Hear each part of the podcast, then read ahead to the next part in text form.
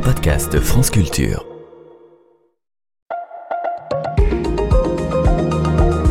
Pourquoi parle-t-on de NEETs NEETs, N-E-E-T, est l'acronyme de Neither in Employment, No in Education or Training et désigne les jeunes qui ne sont ni en emploi, ni dans le système éducatif, ni en formation.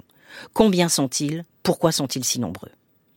En 2021, en France, 1 400 000 personnes, soit 12,8% des jeunes de 15 à 29 ans, n'étaient ni en emploi, ni en études, ni en formation, soit un peu moins qu'en moyenne dans l'Union européenne, 13,1%.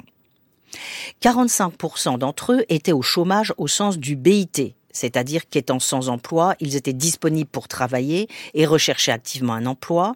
24% appartenaient au halo du chômage, c'est-à-dire que sans emploi, ils souhaitaient travailler sans toutefois avoir entrepris de démarche ou sans être disponibles. Et 31% déclaraient ne pas chercher à travailler. Dans un passionnant rapport publié en janvier 2023, l'économiste Bernard Gazier et trois de ses collègues s'intéressent aux transitions entre école et travail en Europe, la présidente de la commission, Ursula von der Leyen, ayant déclaré l'année 2022 année européenne de la jeunesse. Les politiques menées dans cinq pays européens, Allemagne, Autriche, Danemark, Suisse et France, sont analysées. Le choix de ces pays n'est pas anodin. Il s'agit de comparer les résultats du système dual, c'est-à-dire la combinaison d'un apprentissage théorique et pratique, en vigueur dans les quatre premiers pays cités, avec ceux du système français, meilleur représentant du système où les apprentissages sont théoriques. Les politiques des cinq pays sont décortiquées et leurs résultats précisément exposés et expliqués. Ils ne sont pas à l'avantage de la France.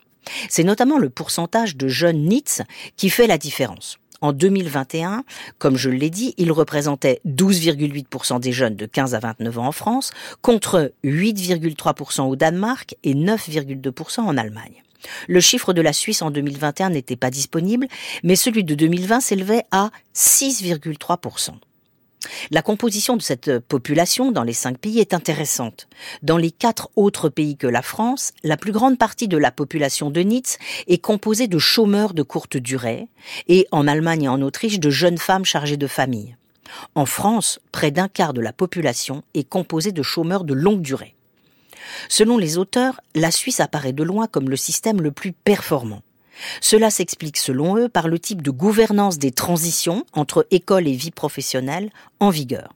Le système d'apprentissage est en effet gouverné par la Confédération suisse, plus les 26 cantons et plusieurs acteurs du marché du travail, dont les partenaires sociaux, que les auteurs intitulent une gouvernance par accord.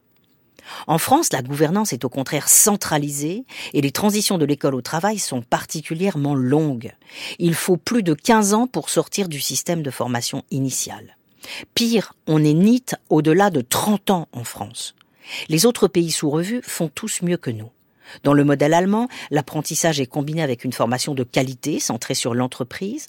Quant à la Suisse, elle propose un modèle d'université de sciences appliquées où l'enseignement professionnel est ancré dans les arrangements interentreprises.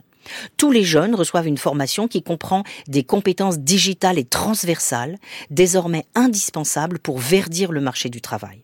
L'Autriche, quant à elle, a mis en place un dispositif garantissant à tous les jeunes qui n'ont pas eu accès à une formation ou qui ont décroché une place dans le système éducatif ou de formation. Alors on sait que le système dual n'est pas exempt de critiques.